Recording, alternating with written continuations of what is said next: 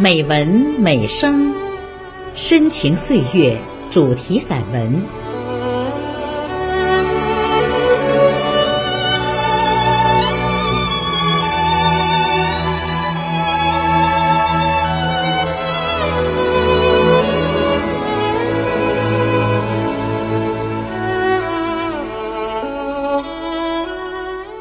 亲爱的朋友，我是常军。今天的节目，我为你朗读江有来的散文《腊月赶牛》，请分享。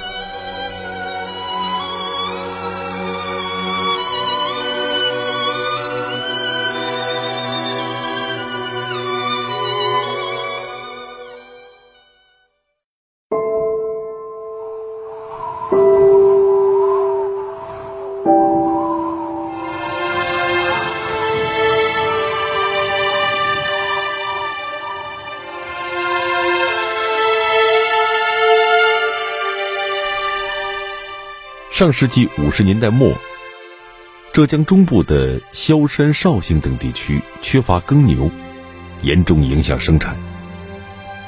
而我们台州耕牛较多，因此县里农资公司就收购耕牛，然后用人步行赶牛方法送去支援那里。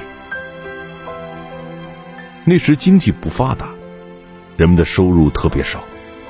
赶牛的活虽辛苦也有危险，但算得上是一个好差事。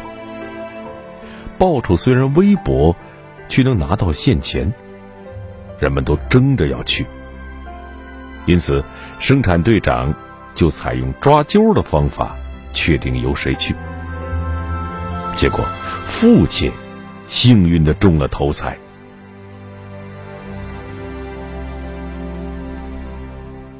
那天晚上，父亲回家显得格外高兴。没进门就嚷着说：“明天上午要出远途去赶牛。”于是全家人都兴奋起来。母亲一整夜未曾合眼，在昏暗的灯光下为父亲连夜准备干粮、水壶、斗笠，把一个妻子的爱心都揉进去。次日已是腊月十三，天气很冷。我跟母亲赶到出发现场，为父亲送行。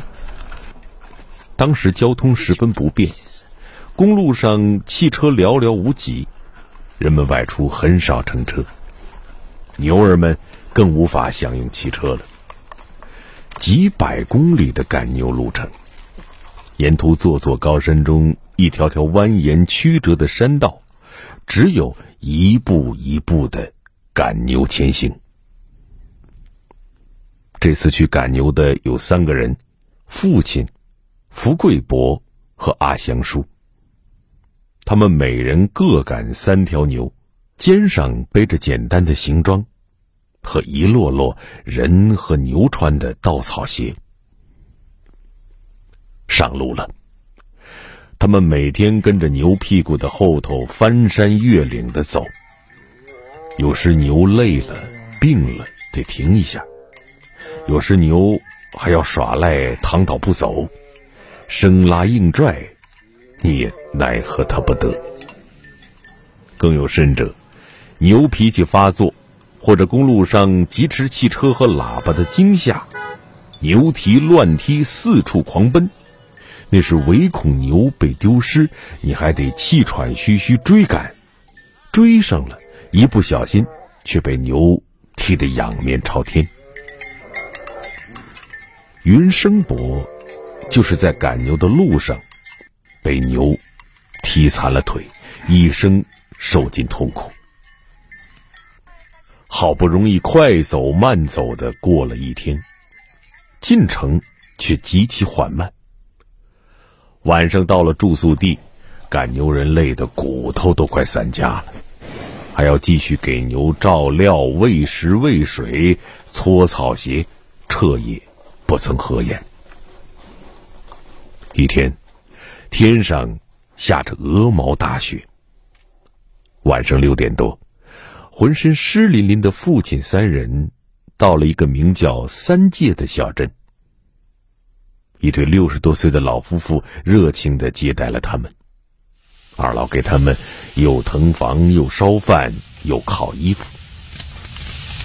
那天，父亲感冒咳嗽一直未好，身体瑟瑟发抖。房东老大伯见状，跑了四五里路买了药。老大妈特地熬了一锅冰糖雪梨汤，叫父亲趁热喝下。不知是汤药的作用，还是二老的热情，父亲心中的冰霜霎时融化了。这个活儿确实是个苦差，赶牛人夏天头顶烈日，冒酷暑；冬天风霜雪雨，寒风刺骨。稻草鞋磨得双脚满是水泡。十几天的路程，受尽苦难。也许是路途的辛苦，也许是离别了老家。听父亲说，一路上常见牛儿流着眼泪。那时没有通讯设备，父亲又没有文化，无法写信。由于担忧，母亲每天都在煎熬中度过。每晚都在噩梦中惊醒。大约是十天后的一个晚上，我们听说福贵伯回来了，于是我们急忙赶到了他家问询。原来，福贵伯在赶牛的路上，右手被牛蹄骨折了，无法再赶牛，只好一瘸一拐的回家了。这三条牛就让父亲和阿祥叔分着赶。父亲和阿祥叔肩上的担子更重了。我为父亲他们担忧。随着新年脚步一步一步的临近，母亲的心也在一步一步的揪紧。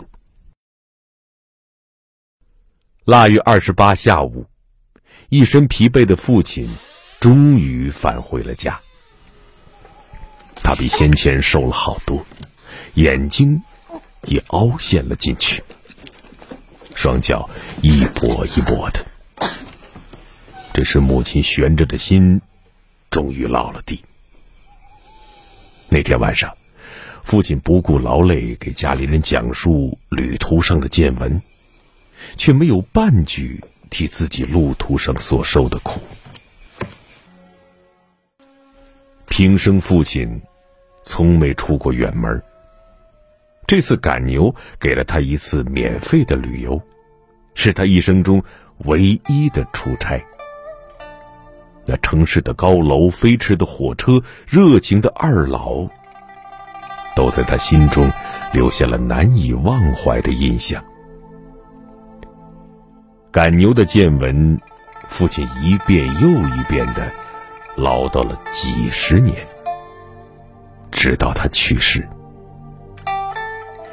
但父亲终生遗憾的是那年没坐上他梦想与久久期盼的火车。改革开放，我国经济快速发展，祖国繁荣昌盛，人民安居乐业。现在陆海空交通四通八达，从此。父亲当年步行赶牛的事儿，再也不会有了。父亲坐火车的夙愿，虽然未能实现，而今铁路也已修到了家门口。听着动车在枕木上划过的声音，相信父亲他老人家在九泉之下，也倍感欣慰。